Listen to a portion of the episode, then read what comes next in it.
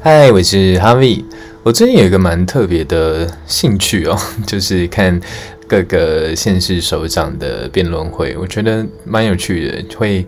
想要去了解说，诶，各个县市首长提出来的政见呐，然后最精彩的部分其实是啊、提问环节跟交叉的詰问这样。以前我在大学的时候也有打过辩论赛，然后。甚至我们那时候其实有一个活动，其实啊、不太像正统的辩论。它在进行的方式就是会给你一个议题，然后你要去做正反两边的论述。你可能上一秒你是正方，下一秒你要立刻进行反方去反驳你刚才的论点，就让你去不断的进行换位思考，我觉得蛮有趣的。所以我一直很喜欢。辩论的形式，我觉得可以去仔细的审核这个呃候选人他的思考脉络。但我觉得比较可惜的是，就是有些好像这次的辩论会，有些就是他会先事先知道题目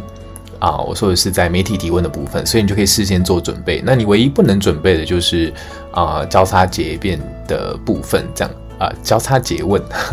所以。啊、呃，那个环节其实也是最精彩的，可以看到说你是不是真的是很扎实知道你的核心价值是什么，还是你是单纯的啊、透过幕僚写给你的稿去读出来？那我就很喜欢看这些 临场反应的过程，对吧？但也会觉得说，的确啊，如果你今天只是答得好，但你真的实际上作为做不到，那也只是。说一张嘴，但就把它当啊综艺节目来看，没有啦，开玩笑，就是 就是就真的会喜欢看他的那种临场表现，然后去捕捉每一个人在回答的一些神情，这样。但就很，